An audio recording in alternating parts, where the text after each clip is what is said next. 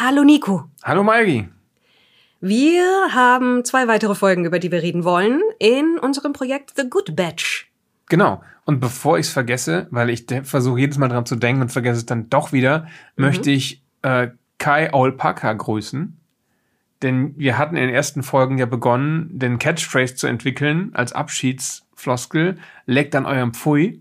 Legt euch hin und leckt an eurem Legt Pfui. euch hin und leckt an eurem Pfui. Und ich habe das dann nicht mehr aufgegriffen, weil ich mir dann irgendwann doch dachte, das ist vielleicht doch ein bisschen irritierend. Mhm. Es war natürlich ein Bezug auf, auf Indy, ja, der während der ersten Aufnahmen, also unser Hund, ähm, sich gerne mal hier in den Raum gelegt hat und anfing, sich an einer gewissen Stelle zu lecken. Aber einige unserer Zuhörenden haben diesen Ruf, diesen, ähm, diesen Catchphrase tatsächlich aufgegriffen und wir werden jedes Mal damit gegrüßt und ich möchte es hiermit zurückgeben. Also Kai Alpaka, leg dich hin. Und leck an deinem Pfuhl. Schön. Das betrifft euch alle, ja? Also ihr könnt es natürlich halten, wie ihr wollt, aber es also, ist für uns okay, wenn ihr ich, das macht. Ich bin generell beeindruckt, ja. wenn ihr das könnt. Ich hoffe stark, dass das ja nicht die erste Folge ist, die irgendjemand hört zu diesem Podcast, aber wahrscheinlich nicht, weil das so ein Format ist, das, glaube ich, sowieso nur unsere äh, Patrons sich wirklich anhören und ein paar verirrte Seelen, die jeden Star Wars Podcast im Internet anhören und dann auch bei unserem angekommen sind, ganz am Ende so. Wenn sie, ähm, wenn sie denken, sie haben das ganze Netz konsumiert, dann kratzen sie noch so auf den, in den letzten Schichten des Bodens und finden dann noch The Good Badge. Also un unten in diesen Resten, die in so einem eigentlich leeren Fass noch sind, so, so dieser schmierige Kram, der sich unten ansammelt, da sind wir drin. Ja, genau. Oh. So wie in äh, Racket Ralph 2, ja. Äh, Ralph macht das Netz kaputt, oder wie es hieß, wo er dann ah. ganz an den Boden saß, ist ja jetzt fällt und da dieses AOL-Logo findet, dieses alte, äh, den, diese CD mit, wie hieß das, AOL Online. Mhm. Und da sitzen, sitzen wir so und halten ein Schildchen hoch, Podcast. Ja, ja, da möchte, sitzen wir und wollen Podcast? über The Clone Wars reden. Eigentlich ja. wollen wir gar nicht über The Clone Wars reden, wir wollen über Star Wars reden. Und Clone Wars ist halt nun mal ein großer Teil von diesem ganzen Konstrukt und wir versuchen relativ schnell durch die frühen Staffeln von The Clone Wars durchzukommen, die wir in der chronologisch richtigen Reihenfolge gucken. Also nicht in der Reihenfolge, wie sie ausgestrahlt oder auf DVD-Boxen gepackt oder bei Disney Plus erhältlich sind. Was kurioserweise bedeutet, dass die zweite Staffel ziemlich zerhackt wird die erste und, ja auch schon. Ja, aber die zweite noch viel heftiger als die erste. Also da ist kaum etwas irgendwie länger als, als drei, vier Folgen in der richtigen Reihenfolge. Es gibt einmal fünf Folgen, die in, die ja. derselben Reihenfolge sind. Und die dann, hatten wir letztes Mal. Genau, wird alles irgendwie hin und her geschoben. Und eben waren wir so, wo ist denn diese Folge hin? Ach so, die spielt chronologisch vor der gesamten ja, ja, Die hatten wir ja ganz vor langer Zeit schon ja, geschaut. Schon okay, dann, müssen, dann können wir jetzt als nächstes fast schon zum Ende der Staffel springen. Und heute reden wir über den Zweiteiler. Ja. Wie heißen denn die beiden Folgen und wie ist, wie ist ihre eigentliche Produktionsnummer? Nee, nicht Produktionsnummer, sondern ihre also ich glaube, das sind eigentlich, ich glaube, das sind eigentlich neun und zehn der zweiten Staffel. Mhm. Und es ist Grievous Intrigue und The Deserter. Das sind zwei Folgen, die spielen in der Nähe von, über, um und auf Seleucami. Glaubst du es 9 und 10 oder sind es 9 und 10? Weil ich wurde darauf angesprochen von Heide Dern, einer anderen Zuhörerin von uns, dass wir das nicht oft genug sagen, welche Folgen wir gucken. Es sind 9 und 10. Du hast völlig recht. Das hast du jetzt sehr schnell gesehen, als ich gerade kurz gescrollt habe. Aber ich hatte eben noch die Übersicht mhm. offen von der Reihenfolge. Es gibt zum Glück ja Leute, die Guides gemacht haben und alle Ereignisse abgeglichen haben. Ja, Leute, die systematischer vorgehen als wir. Denn wir schauen uns, wenn wir Zeit haben, so beim Abendessen nebenbei ein paar Folgen an. Dann sagen wir, wir sollten jetzt drüber podcasten. Dann merken wir, dass wir die falschen Folgen geschaut haben. Dann schauen wir Wochen später eine andere Folge. Irgendwann kommen wir an den Punkt, wo wir über die Folge reden sollten, um die es ursprünglich ging. Und dann haben wir gemerkt, wir haben alles wieder vergessen, weil es sehr viel repetitive Elemente in dieser Serie gibt. Jedi werden gefangen und gefoltert. Die Jedi fangen andere Leute und foltern sie vielleicht sogar auch, wenn Anakin im Spiel ist. Mhm. Grievous äh, flieht vor irgendeiner Truppe, andere Separatisten fliehen, Klon Klonkrieger äh, fallen auf den Planeten ein, ähm, es ist eine Wüstenschlacht, eine Brücke muss gesprengt werden. Also wir sind erst anderthalb Staffeln drin und wir haben schon echt viele Dinge, die sich wiederholen. Ja, also auch das Abstürzen auf einen Planeten und dann sich erstmal umgucken müssen, ist ein sich wiederholendes Thema, das auch uns dieses Mal wieder begegnet. Selyukami ist in den Clone Wars Comics, glaube ich, ein relativ wichtiger Schauplatz. Mhm, wird aber auch in den Kinofilmen erwähnt. Ja. Und in den Comics ist das so einer, der, der richtig tragisch ist, wo sich der Krieg ewig festfrisst ja. und nicht vorankommt. Aber Hier, das ist nicht mehr Kanon. Ja, das ist nicht mehr Kanon. Hier ist es halt Es ist irgendein Planet in dem Fall. Aber fangen wir erstmal an. Die erste Folge lässt sich relativ schnell zusammenfassen. Wie heißt die nochmal? Grievous, Grievous Intrigue. Okay. Mhm. Und was ist das für eine Intrige? Es ist keine besonders komplizierte. ist, eigentlich ist das gar keine Intrige, wenn wir ehrlich sind. Also, Grievous greift das Schiff von Eth Koth an. Das ist ein Zabrak-Jedi-Meister. Der sitzt im Rad. Mhm. Und, also Zabrak, braun, Hörnchen. Schaut immer nachdenklich. Ja. Sind ja nicht alle Zabrak braun, aber dieser ist. Der ist braun, ja. mit Hörnchen und Linien im Gesicht. Ähm, Zabrak, können wir kurz über diese Spezies reden? Weil das ja, ist eine weil, komplizierte Spezies. Ja, also der, der Standard-Zabrak hat eine Krone aus Hörnchen mhm. und manchmal Haare. Mhm. Aber nicht immer. Ja, Iskov zum Beispiel hat Haare. Okay, aber es gibt auch Glatzen-Zabrak. Ja. Ähm, und die sind häufig tätowiert, meistens, vor wenn sie Dingen, von Datumir stammen. Vor allem, oder wenn sie, wenn sie Sith sind und oder werden. Also es gibt, es gibt offensichtlich die standardmäßig verbreiteten Zabrak, die man überall in der Galaxis findet. Das ist so eine Spezies, die, die recht weit verbreitet ist. Und es gibt die Dathomiri Zabrak, mhm. die keine, wo die Männer keine Haare haben und die Frauen keine Hörner und eigentlich aussehen und wie Menschen. Manchmal keine Haare, je nachdem, wen du fragst. Ja. Also ich glaube, sie rasieren sie sich einfach ab. Und wenn sie Haare haben, sind die silbergrau und sie sind auch recht blass. Ja. Das ist ein bisschen verwirrend, weil damit sehen sie halt jetzt im Endeffekt wieder genauso aus wie Menschen, außer dass sie blass sind. Ja. Vor allem durch Ahsoka haben wir jetzt eine Datomiri mit Morgan Elsbeth. Ja. Falls sie eine ist, vielleicht ist, sie auch, vielleicht ist sie auch eine nicht dort geborene eine adoptierte Nacht ja, ja. Nachtschwester. Die erste Nachtschwester, die wir gesehen haben, laut Kanon. Ähm, darüber werden wir irgendwann noch reden müssen. Mm. Aber die älteste, die jemals in einem Produkt aufgetaucht ist, ist die Hexe aus kam vom Endor. Die ist aber als Nachtschwester dann geredconnt. Ja, ja, klar, aber ja. damals war es halt einfach eine Hexe, die sich in Tiger verwandeln konnte und danach hieß, später hieß es dann, ja, das ist eine Datomiri-Nachtschwester und das, dann gibt es ja auch Sinn. Äh, damals haben wir uns das gar nicht gefragt. Dann haben wir gesagt, okay, ist halt eine Hexe. Wieso nicht? Ist alles Fantasy. Wieso kann sie nicht ja. einfach eine Hexe sein? Aber klar, wenn man das in Schubladen packen möchte, ist sie es halt auch, aber sie sieht halt wirklich ganz normal menschlich aus. Und Marin, die Nachtschwester, die wir hoffentlich alle aus Jedi Fallen Order und Jedi Survivor kennen, hat halt diese, ist halt sehr blass und hat diese Furchen im Gesicht so ein bisschen. Aber ne, Tattoos. Sind auch Tattoos? Mhm. Okay. Also sie sieht auch eins zu eins aus wie ein Mensch. Ja. Aber Zabrak sieht halt auch aus wie ein Mensch, wenn du die Hörner weglässt. Ja. Also, also es wird suggeriert, dass, dass in Ahsoka haben wir jetzt auch noch drei gesehen. Da können wir zu den Haarsituationen nicht sagen, weil sie Hauben tragen. Mhm. Aber sie haben graue Haut und dunkelgraue Tätowierungen. Richtig. Und jede unterschiedlich. Also Zabrak äh, in mehreren Varianten. Es gibt auch weibliche Zabrak mit Hörnern, aber die Datomiri Zabrak sind die Männer meistens stark tätowiert und haben keine Haare und die Frauen haben bleiche Haut und keine Hörner, aber sind eigentlich, gehören eigentlich zu dem Volk, das sich durch die Hörnchen auszeichnet. Ja. Das passiert, wenn du Dinge zu oft redconst und irgendwie dir zurecht erklären musst, weil ursprünglich waren die Nachtschwestern auf Datomir auch Menschen und die Spezies, die bekannt war als die Frauen mit der bleichen Haut und keinen Haaren, hatte einen eigenen Namen. Es war eine eigene Spezies, der ähm, Asajj Ventress angehört ja. hat. Aber auch die wurde dann jetzt in The Clone Wars zu einer Datomiri Nachtschwester. Das war sie vorher nicht. Ich habe den Namen der anderen Spezies vergessen, der sie angehört hat. Das war sie aber auch nur ganz kurz in dem Bereich zwischen Clone Wars 2D und dann den darauf aufbauenden Comics. Und dann war sie es ein paar Jahre später schon wieder nicht mehr. Also das, wenn Leute sagen, ich kann Star Wars nicht mehr gucken, weil das, Disney hat ja alles geredconnt, muss man der fairerweise sagen, dass es nie einen Status quo gab, wo nicht gerade was geredconnt wurde. Mit jedem neuen Produkt ist irgendwas über den Haufen geworfen worden. Man musste das nachträglich in sein Weltbild einbauen. Und ich glaube, deswegen sind Star Wars-Menschen auch so tolerante Menschen, die ihre Meinung und Position hinterfragen und bereit sind, ähm, die Position anderer Leute zu akzeptieren, weil sie natürlich sozusagen darauf trainiert wurden von George Lucas über Jahre hinweg. Und deswegen glaube ich, dass das Absicht ist von George Lucas, um uns zu toleranten, weltoffenen Menschen zu machen. Nein. Es ist schön, wie lange du durchgehalten hast, dabei auch eine ernste Miene aufzusetzen. Also, sagen wir mal so, theoretisch könnte das so funktionieren, aber wir wissen beide selber, dass das Star Wars Fandom so nicht ist. Nein. Sondern, dass es einfach nur müde ist durch die ganzen Redcons und eigentlich lieber diesen Status quo hätte, der sich nie ändert. Wie man ihn zum Beispiel bei Star Trek eher findet. Hm. Jetzt sagen alle Star Trek-Fans, stimmt auch gar nicht, es wurde so viel Redcon geändert, aber im Vergleich Im ist Vergleich Star Trek ist ganz schön konsistent über diese fast 60 Jahre.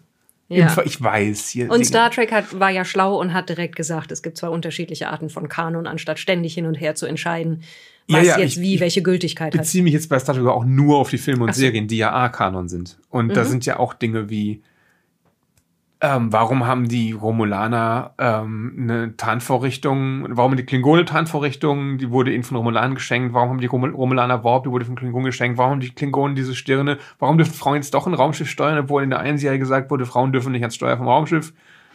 Also viele Dinge, ja. die in der Originalserie gesetzt waren, sind halt Stuss. Ja, klar. Und ich glaube aber, spätestens seit den 80ern haben sie es schon geschafft, einigermaßen, einigermaßen konsistent zu bleiben. Du musst halt viel Zeug was Kirk sagt, ignorieren.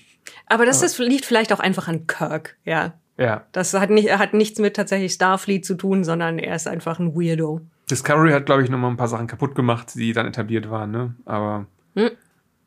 nicht, nicht, Aber nicht irreparabel. Aber da blicke ich auch nicht so gut durch, weil ich Discovery nicht vollständig gesehen habe. Ich so. auch nicht. So, und wir wollen ja über Star Wars reden. Ja, über die das guten. ist ein sehr ich, langer Weißt Exkurs. du, warum, warum ich diesen Exkurs mache? Weil die Rest der Folge in zwei Minuten zusammengefasst ist. Ja, es gibt einfach nicht so viel zu sagen über die Folge. Es tut mir leid.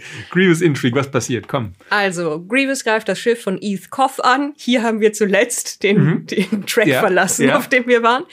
Ethkoth äh, schickt seine Leute weg, stellt sich Grievous, aber dann kommen die Magna Guard Druiden dazu und Ethkoth wird erledigt. Magna Guard sind diese sehr dünnen Skelettoiden Druiden, die so einen Kampfstab führen. Mit dem Kampfstab, der lila Elektrizität an genau, beiden Enden so eine hat. Zweililie im Grunde. Mhm. Zweililie für die, für die DSA-Spielenden mhm, unter uns. Mhm, die Imba-Waffe. Ja. ja. Daraufhin ruft Grievous beim Jedi-Rat auf Coruscant an und sagt, hör, hör, hör, hör, ich habe einen Jedi-Meister. Schaut mal, hier ist Jedi-Meister Eve Koth und Mit ich tue ihm Zeitung, weh. Ja. Po, po, mhm. po. Ja, das, das wäre doch schön. Und hier ist ein Holo der ja. aktuellen Nachrichten. Die Rede von Imperator Palpatine, äh, nee, noch nicht, von, von, äh, von Kanzler? Kanzler Palpatine. Das ist, das Wort fiel ja nicht ein, weil das einfach so eine wahnsinnig unwichtige äh, Bezeichnung für eine Person ist im echten Leben. Ja, wenn wir einen Kanzler hätten in Deutschland, würde es wahrscheinlich gar nicht merken. Stimmt, ja. ja ne? Du hast recht. Früher hatten wir, glaube ich, einen, einen, Kanzler und das war, glaube ich, auch eine Frau. Mhm. Aber die war auch Todesgöttin in D&D. Deswegen. Ich werde nicht drüber fertig, wie die in Baldur's Gate 3 Merkul aussprechen. Die sagen nämlich Merkel. Und der nächste Egal. Exkurs. Der nächste Exkurs. Es hat jetzt wirklich ja. einen Moment gedauert, bis ja. ich verstanden habe, was du meintest. Und dann hat es aber, ja, hm. Die Raute der Macht ist also ein, ein Gebet das, das Dreieck, an den Herr der Knochen. Das Dreieck, wo der Schädel drauf ist. Mhm, ja. Schön. Okay. Also, sie haben Grievous, also ihr ist Koth gefangen, sagst du. Ja. ja. Daraufhin sagen die Leute, gut, wir, wir versuchen unseren Jedi-Meister zurückzubekommen. Es gibt hier einen Plan. Der Plan besteht darin, dass erst Obi-Wan mit Schiffen in das System reinfällt, wo, wo Grievous ist und ihn angreift. Und dann kommt überraschend Anakin hinterher und macht seine eigene Mission und rettet Iskoth, während Kenobi Grievous ablenkt. Denn wir wissen ja alle, sagen dann die Jedi, Anakin darf Grievous nicht treffen. Also das sagen sie nicht, aber das ist natürlich die Logik dahinter, dass das ja. nicht gemeinsam läuft. Also. Weil wir in Episode 3 gesagt kriegen, die haben sich noch nie gesehen. Ja. Ja, okay. Grievous, Grievous will auf dem Planeten Seleucami landen. Ich glaube, es wird nicht wirklich gesagt, warum. Er will einfach. Übrigens, es gibt sehr viele verschiedene Aussprachen von Seleucami. Ich habe schon Seleucami gehört, mhm. Seleucami, Seleucamaya oder so. Also Salami. Ich weiß nicht, wo ich diese Aussprache her habe, aber irgendwie habe ich die im Kopf, als dass es die, die tatsächlich mal gesagt wird. Ich glaube, sie sagen es anders in der Serie, in dem Film, aber ich glaube, wir haben es einfach uns anders schon gemerkt, weil der Name zuerst mir zumindest im Comic untergekommen ist. Mhm. Aber Entschuldigung, falls wir ja. eurer Meinung nach Salami Kai oder wie der ja. jetzt heißt, falsch aussprechen. Also, eigentlich will, will Grievous gerade landen, möglicherweise, weil er da besser Einrichtungen hat, um seinen gefangenen Jedi-Meister zu foltern, weil das ist das, was er eigentlich den guten Teil der Folge über macht mhm. und seine Druiden. Dann taucht Obi-Wan auf mit seinen Schiffen und daraufhin sagt Grievous, aber passt auf, wo Obi-Wan ist, da ist auch immer ein Skywalker, weil die zwei ähm, eine Co-Abhängigkeit haben, die sicherlich auf Dauer eh nicht gut tun wird. Das sagt er so? Ja. Hm. Eine toxische Beziehung. Eine, ja. Es, also sie sehen es selber nicht als toxisch, aber ja. es wird zu, wird zu einem, einem Crash- und Burn-Phänomen führen am Ende dieser Beziehung. Interessante Prognose. Bin gespannt, ob du recht behalten ja, wirst. werden wir sehen. Ja, und dann? Und gut, also Obi-Wan greift an und kämpft dann gegen Grievous. Und dann kommt Anakin dazu mit seinem Schiff und äh, geht woanders an Bord und der dringt dann mit einer Truppe vor, um East Koth zu befreien. Da tauchen natürlich noch mehr Druiden auf. Es gibt ganz viel ja. Lichtschwerter versus Druiden. Druiden werden zerschnitten, mhm. Jedi werden befreit. Mhm. Grievous sagt, schießt auf, schießt auf das, das Schiff der, der ähm, Jedi, auch wenn es noch an meinem angedockt ist, ist doch egal. Dann werden ganz viele Dinge kaputt gemacht. Am Ende wird Iskov gerettet und Obi-Wan und Anakin kommen auch heile wieder zurück auf ihre Schiffe. Adigalia aber macht einen unfreiwilligen Spacewalk, weil Moment, wo kommt die, die jetzt her? Die hatten wir gar nicht. Die ist bei Obi-Wan ja. mit dabei, Entschuldigung. Ah, das bei dem mit den weißen Lappen am Hut. Ja, die hat so einen seltsamen, den Hut, der aussieht, als wäre da eine Qualle drin mhm. versteckt. Das ist nicht ihr Kopf, sondern das ist Teil das ihres Kopf. Ja. Okay. Was wissen wir denn über, über Adigalia und Iskov so charaktermäßig? Wie sind die denn so drauf? Erzähl mal. Das sind doch bestimmt ausgefeilte Charaktere, über die wir viel erzählen können. Je, nein. Okay. Tut mir leid. Ja, und dann?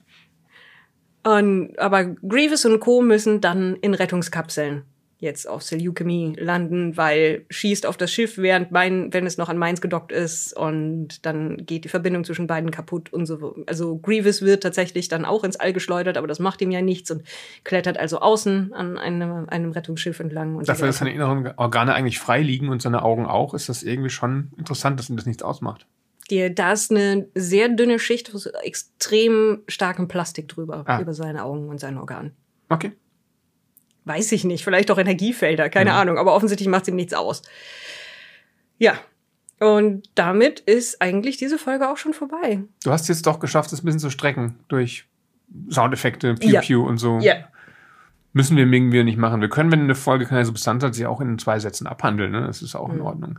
Ich habe aber das Gefühl, dass äh, Grievous, weil wir Exkurse machen, die, glaube ich, vielleicht sogar interessanter sein könnten als das, was in der Folge passiert. Ich entschuldige mich, falls ihr das anders wahrnehmt.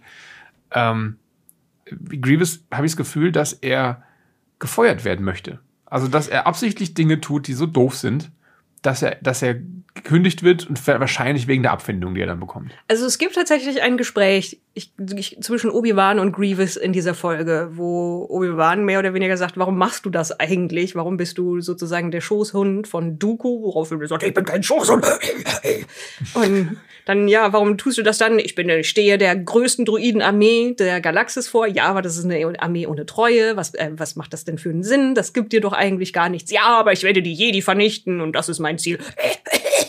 Wir erfahren aber immer noch nicht, warum er die Jedi so sehr hasst, ne? Nö. Ja. In den Romanen, die damals rauskamen, hieß es, dass er bei einem Raumschiffabsturz so verletzt wurde, dass er den Cyborg-Körper brauchte. Ich habe aber vergessen, ob das dann wirklich einen Bezug zu den Jedi hatte. Vielleicht rollen wir das dann am Ende nochmal auf. Wenn wir in dieser Serie keine weiteren Quellen finden, dann müssen wir vielleicht nochmal auf die Romane und Comics zurückgreifen. Okay. Aber gut, das war die Folge. Und wie geht's dann weiter? Dann haben wir den zweiten Teil dieses Zweiteilers, der da heißt The Deserter. Mhm. Und da sind Leute auf der Suche nach dem mit ein, einem ja, Landeschiff auf Seleucami mehr oder weniger verunglückten Grievous. Und da kommt jetzt die Szene, über die ich mich das letzte Mal schon amüsiert habe, weil ich sie in der falschen Folge verortet habe, ja. nämlich Grievous, der, dessen Druiden treiben ihm ein Reittier auf und eine, eine Reihe von EOPs. Mhm. Oder EOPies, ich weiß gerade gar nicht. Die Furzkamelviecher. Die, Furz, die ja. Furzkamelrüsseltiere. Ja die sein Zeugs tragen, aber die Druiden müssen laufen. Und die fragen dann zwischendurch so, kann man nicht auch auf den Eopais reiten, wenigstens zwischendurch? Und Grievous sagt, nein, und Gummibärchen gibt's auch nicht. Und darauf entscheidet sich also ein Druide nach dem anderen ab.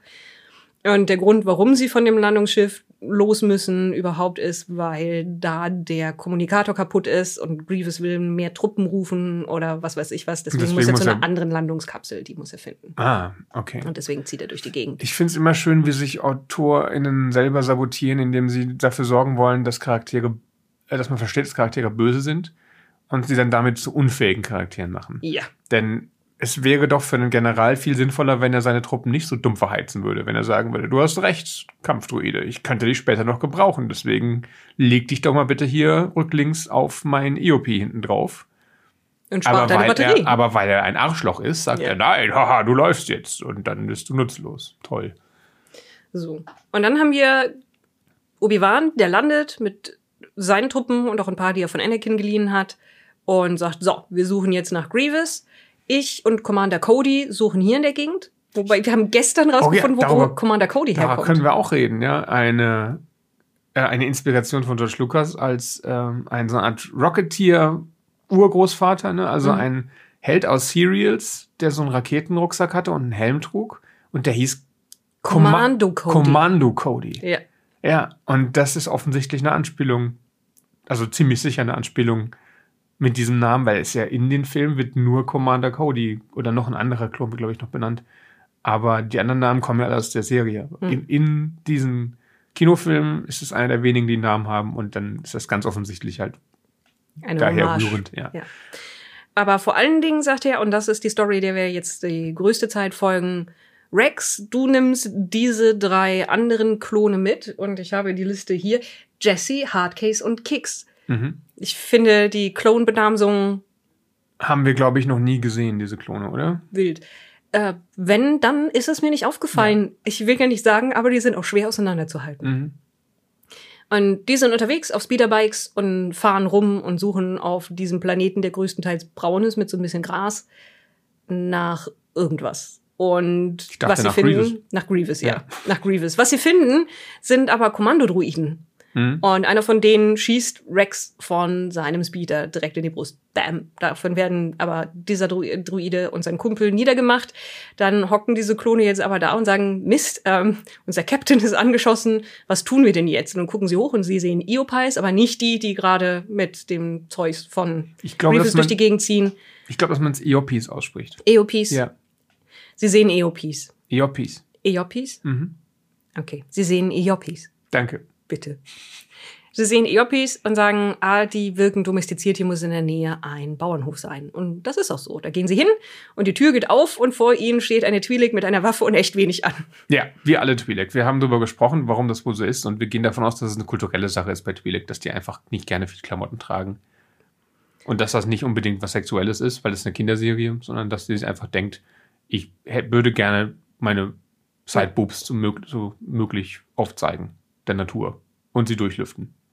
Ja. Ich, Also sie hat für eine Bäuerin ein ausgesprochen unpraktisches Oberteil ja, an. ja. Aber wer, wer weiß, wie, ich meine, wenn sie Eopi-Bäuerin ist, ja, wie, was dazu gehört, die zu melken und zu züchten und wie man das macht. Und vielleicht Ich ist es besser, wenn man wenig anhat. Ich Gar nicht so Ahnung. genau Ja. wissen. Auf jeden Fall, die ist erstmal abwehrend. Sue heißt sie, aber dann, dann sagt sie, okay, ihr könnt euren, euren kaputten Captain pflegen im Stall, da könnt ihr den hinlegen, ist alles gut. Und dann gibt's eine Begegnung, wo eins ihrer Kinder, sie hat auch zwei kleine Twi'lek-Kinder, in die, also aus Versehen, ihr Spielzeug rollt ihr in diese Scheune und dann kommt sie hinterher und sie sieht Rex da liegen mit Helm ab und dergleichen und sagt, du siehst aus wie mein Vater, bevor sie wieder geht. Und die Mhm. Klone alle so, haha, süßes Kind, kann offensichtlich Menschen nicht voneinander unterscheiden Ja. oder so. Ja. Wir haben dann zwischendurch immer so ein bisschen Cuts zu, was macht eigentlich Grievous und was Aber die anderen, das? aber das Ja. interessiert nichts und ich habe auch irgendwie das vergessen, was da passiert. Ich glaube, er entkommt dann am Ende und, und fertig. Ja, natürlich entkommt Ja. er am Ende. Und aber was dann der, der entscheidende Punkt ist, dass nachts der Vater von den Kindern, der Ehemann von Sue, ankommt und er sieht tatsächlich aus wie Rex, weil es ein Klon ist. Ein desertierter Klon. The Verrückt. Deserter. Ja. So. Jetzt nennen diese Twi'lek-Kinder ihren, Pap ihren Papa. Ja. Ähm, jetzt, jetzt bin ich mir unsicher, wie ich das zu verstehen habe. Also, wir können von einem Szenario ausgehen, das finde ich wahrscheinlicher, dass er ihr Adoptivpapa ist. Ja. Dass ihr echter Papa irgendwie gestorben ist und der hat seinen Platz eingenommen. Aber es sprechen auch Dinge dagegen, wie zum Beispiel, dass sie so pigmentiert sind, dass sie seine Hautfarbe haben, aber auch die von ihrer Mutter. Von in so einer. Von Sue, in so einer Mischung.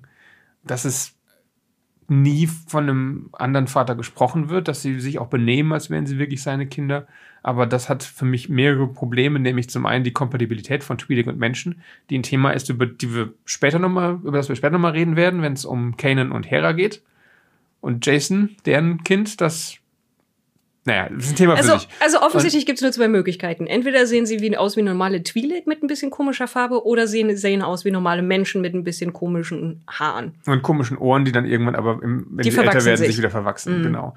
Ja, also mein Hauptproblem ist aber, dass die Zeit, also wie, wie lange laufen denn die Klonkriege zu diesem Zeitpunkt schon? Wann ist der Typ desertiert? Weil diese Kinder hätte ich jetzt mal so auf ist, mindestens sechs geschätzt. Ist, also es wird gesagt, dass er direkt nach der ersten Schlacht von Geonosis geflohen Dann ist, ist sie jetzt schon sechs Jahre her. Ich glaube eher, dass die nur drei Jahre her ist. Aber vielleicht sind die Kinder auch erst drei. Und, und die, oder die reifen schneller, Twi'lek-Kinder. Oder also vor allem Twi'lek-Mischlingskinder, was weiß ich. Ich gehe davon aus, dass es seine, seine Adoptivkinder sind. He's not the stepdad, he's the dad who stepped up. Oh, schön. Ja. Aber so oder so ist ja egal. Es sind seine Kinder. Ja. Und ist eigentlich egal, das stimmt. Ja. Trotzdem wirft es halt Fragen auf, über die wir, dachte ich, reden, um die, um die Sendezeit zu die füllen. Sendezeit zu füllen, ja. schön. Ja, der Rest der Folge besteht größtenteils daraus, dass Rex sagt, aber du kannst doch nicht desertieren und der andere sagt, aber wir sind mehr als nur Nummern. Mhm. Und am Ende, also Rex wäre eigentlich verpflichtet, ihn zu verpfeifen natürlich, weil er ein desertierter Klon ist, Klar. der einen Eid geschworen hat auf die Republik. Ähm, und wiederum der über der, der desertierte Klon sagt, ja, aber ist das alles, was wir sind? Und auch ein bisschen mit Rex drüber redet, warum überhaupt sie alle Namen haben. Und Rex lügt sich da selber so ein bisschen in die Tasche. Ja, das ist praktischer für die Jedi, die sind dran gewöhnt, dass Leute Namen haben. Und dann der andere so, sicher, das ist nicht vielleicht ein Versuch, es Individualität zu gewinnen in einer Armee, wo alle aussehen wie du. Aber es bleibt halt schon relativ oberflächlich. Dann ja. gibt's noch ein bisschen Action, weil die Kinder echt das schlimmste Pech ever haben und aus Versehen beim Spielen direkt eine ganze Bande an Assassinen-Druiden. Ja, ich finde das tatsächlich, du, du, tust das so ab, aber ich fand das tatsächlich spannend. Also die mhm. leben ja in so einer Art Maisfeld und spielen, oder mhm. irgendeinem Feld, und spielen da und finden dann diese Druiden und werden dann quasi belagert in ihrem kleinen mhm. Häuschen. Und ich, Rex ist ja immer noch verletzt. Mhm. Das heißt, der, der, der Deserteur muss dann nicht allein, die retten sich ja gegenseitig, muss dann erstmal gegen die ganzen äh, Kommandodruiden antreten und reißt da auch einiges. Also ich finde das tatsächlich eine spannende Szene und man weiß ja auch nicht, wer jetzt dabei über die Klinge springen muss, aber im Endeffekt kommen natürlich alle unversehrt daraus, ne? vor allem die Kinder und Rex hat dann Rex geht und sagt, gelernt. Ja, Rex geht und sagt, ich weiß von nichts. Ja. Brauchst dir keine Sorgen machen. Ich werde niemandem erzählen, dass du hier bist. Ich habe spontan alles vergessen. Nachdem der in den Arsch gerettet hat. Ja. Ne? Und äh, mehr muss man nicht wirklich erzählen. Grievous entkommt. Ja. Sie haben ihn quasi gestellt, aber dann springt er, dann macht er irgendwie so mit einer Grapple Gun Block an ein anderes Schiff und mohahaha, weg ist er. Ich fand es aber trotzdem eine gute Folge. Ja, es ist eigentlich ist es wieder ein Western. Mhm. Also es ist, ja. es ist eigentlich im Grunde irgendwie Unionssoldat findet jemanden, der vor einer Weile desertiert ist und sich irgendwo auf dem Bauernhof niedergelassen hat und lässt hm. ihn dann aber da. Und dann werden sie von Zombies belagert. Von, ich hätte ja. jetzt gesagt von Südstaatlern, ja. aber. ähnlich. Und ja, stimmt, das ist eine ziemliche Western-Folge. Zumindest halt der Teil mit, mit Rex. Und ja. der, wie gesagt, das ist auch der, der interessante Teil. Der, andere der ganze ist, Teil drumherum ist, pff, ist halt. Tinnef. Oft, oft sind Szenen nur da, um zu rechtfertigen, dass die Handlung passiert, die sie eigentlich erzählen wollen. Oder? Ja. Manchmal sind ganze Folgen nur da, um eine Story einzuleiten, um die es ihnen wirklich Die sie geht. eigentlich erzählen wollen. Wie zum Beispiel die Folge vor dieser hier. Ja, aber alles, was auf der Farm spielt, fand ich tatsächlich interessant. Und ich finde es auch gut, dass die Klone sich halt damit auseinandersetzen und darüber diskutieren, was sie jetzt eigentlich sind. Nicht, dass das irgendwo hinführt, aber gut, es hat Zumindest es ist schon, hier nicht. Es ist schon relevant, ähm, wenn man Rexes Entwicklung im Verlauf der ganzen Serie betrachtet. Mhm. Ähm, weil wenn er diese Sachen nicht hinterfragt hätte, dann würde er wahrscheinlich am Ende der Serie sich anders verhalten und dann wäre auch vieles im Star Wars-Universum ganz anders gekommen. Also ist, Rexes Charakterentwicklung ist schon sehr wichtig. Das und stimmt. das sind halt viele kleine Mosaiksteinchen, die die bilden. Die wirken dann vielleicht erstmal nicht relevant, aber ich finde, wenn man sich alles in Folge anguckt und ja, wir sind ja erst in Staffel 2, aber Staffel 7 ist halt dann die, wo entscheidende Dinge passieren, dann, äh, dann, dann passt das schon zusammen und baut aufeinander auf. Ich muss auch sagen, dass natürlich diese ganze Zeit eigentlich eine Menge sehr, sehr, sehr harter und, und dadurch auch spannender Themen hat, nämlich eben hier ist eine Armee, die wir gezüchtet haben und der wir versuchen, alle Individualität auszutreiben. Die haben keine Wahl, die werden Soldaten. Es sei denn, sie sind körperlich zu schwer versehrt, um Dienst an der mhm. Front mhm. zu tun, dann werden sie Hausmeister. Ja. Haben wir ja schon erfahren. Genau, darüber haben wir auch schon mehrfach gesprochen. Das ja. ist ja wirklich ein Thema, das in jeder zweiten Folge irgendwie aufkommt. Und aber, oder halt eben so Sachen wie, dass ein religiöser Orden, der eigentlich als Friedenshüter gedacht ist, dann ebenfalls in Armeedienst dergleichen gepackt wird. Meistens verschwindet das halt unter dieser Popcorn-bunten Plastikoberfläche von For Kids. Ja. Aber hin und wieder gibt es dann doch Folgen, wo es ein bisschen mehr aufgegriffen wird. Und das weiß ich eigentlich immer zu schätzen, so genau auch hier. Wir versuchen ja in The Good Batch immer die positiven, positiven, ja. die positiven Dinge zu sehen. Das war eins in der Folge.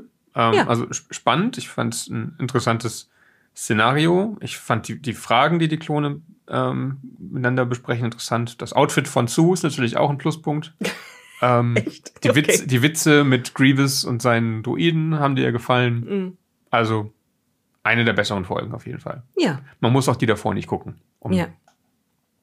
Gut, bei der nächsten Folge habe ich vorhin schon kurz in Trivia geguckt. Für diese zwei Folgen gibt es nicht wirklich irgendwas Spannendes. Die nächste Folge ist wieder eine Star Wars Nacherzählung von einem Kurosawa-Film. Mhm, aber einem, genau. den ich noch nicht kenne. Dann lass uns die doch mal gucken. Wir sind jetzt an dem Punkt angelangt, wo wir weiter gucken müssen, bevor wir weiter darüber reden können. Ja, und vielleicht gucken wir auch noch den Kurosawa-Film. Das wollten wir eh auch machen.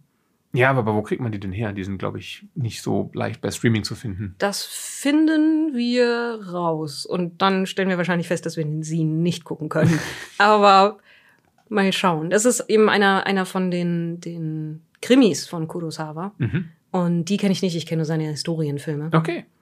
Aber mir wurde gesagt, dass die teilweise richtig, richtig gut sind. Und das spielt dann in einem Tokio der 60er Jahre oder sowas? Oder ich weiß, ich weiß nicht in, in, welchem Jahrzehnt, aber ja, spielt oder 50er. Tokio und auf jeden Fall in der Großstadt. Mhm. Und es geht halt darum, dass ein, ein junger Polizist seine Waffe verliert und sie wiederfinden muss. Was in Japan ja tatsächlich ein ziemlich großes Thema ist, weil Japan sehr, sehr strikte Waffengesetze hat mhm. und wirklich der Verlust von einer Schusswaffe eine, und wo sie verbleiben könnte, mhm. sehr entscheidend sein kann. Und ja, ich wollte eh mal welche von, von den Krimis schauen. So oder so. Vielen Dank für die Aufmerksamkeit. Ja, falls ihr das hier früher hören wollt, aus irgendwelchen Gründen, unsere Patrons bekommen es ein paar Wochen immer vorab. Wir machen exklusive Podcasts nur für unsere Patrons, in denen wir über allen möglichen Krempel reden oder in denen wir Erfahrungsberichte wiedergeben von Spielen, die wir gespielt haben, die, die nicht öffentlich auf YouTube kommen, in denen wir manchmal auch so kleine Hörspiele machen, wenn wir Solo-Abenteuer oder Laberlebnisse nacherzählen. Ähm, aber meistens ist es eben das hier. Und das ist, wie gesagt, nicht exklusiv für Patrons. Deswegen hört ihr es jetzt vielleicht auch, weil ihr, wenn ihr keine seid. Aber viele andere Formate schon. Ja, und ich habe das Gefühl, The Good Batch wird noch lange, lange, lange weitergehen, denn jedes Mal, wenn wir ein Stückchen wieder aufholen, kommt mehr an Star Wars raus. Zumindest an Serien.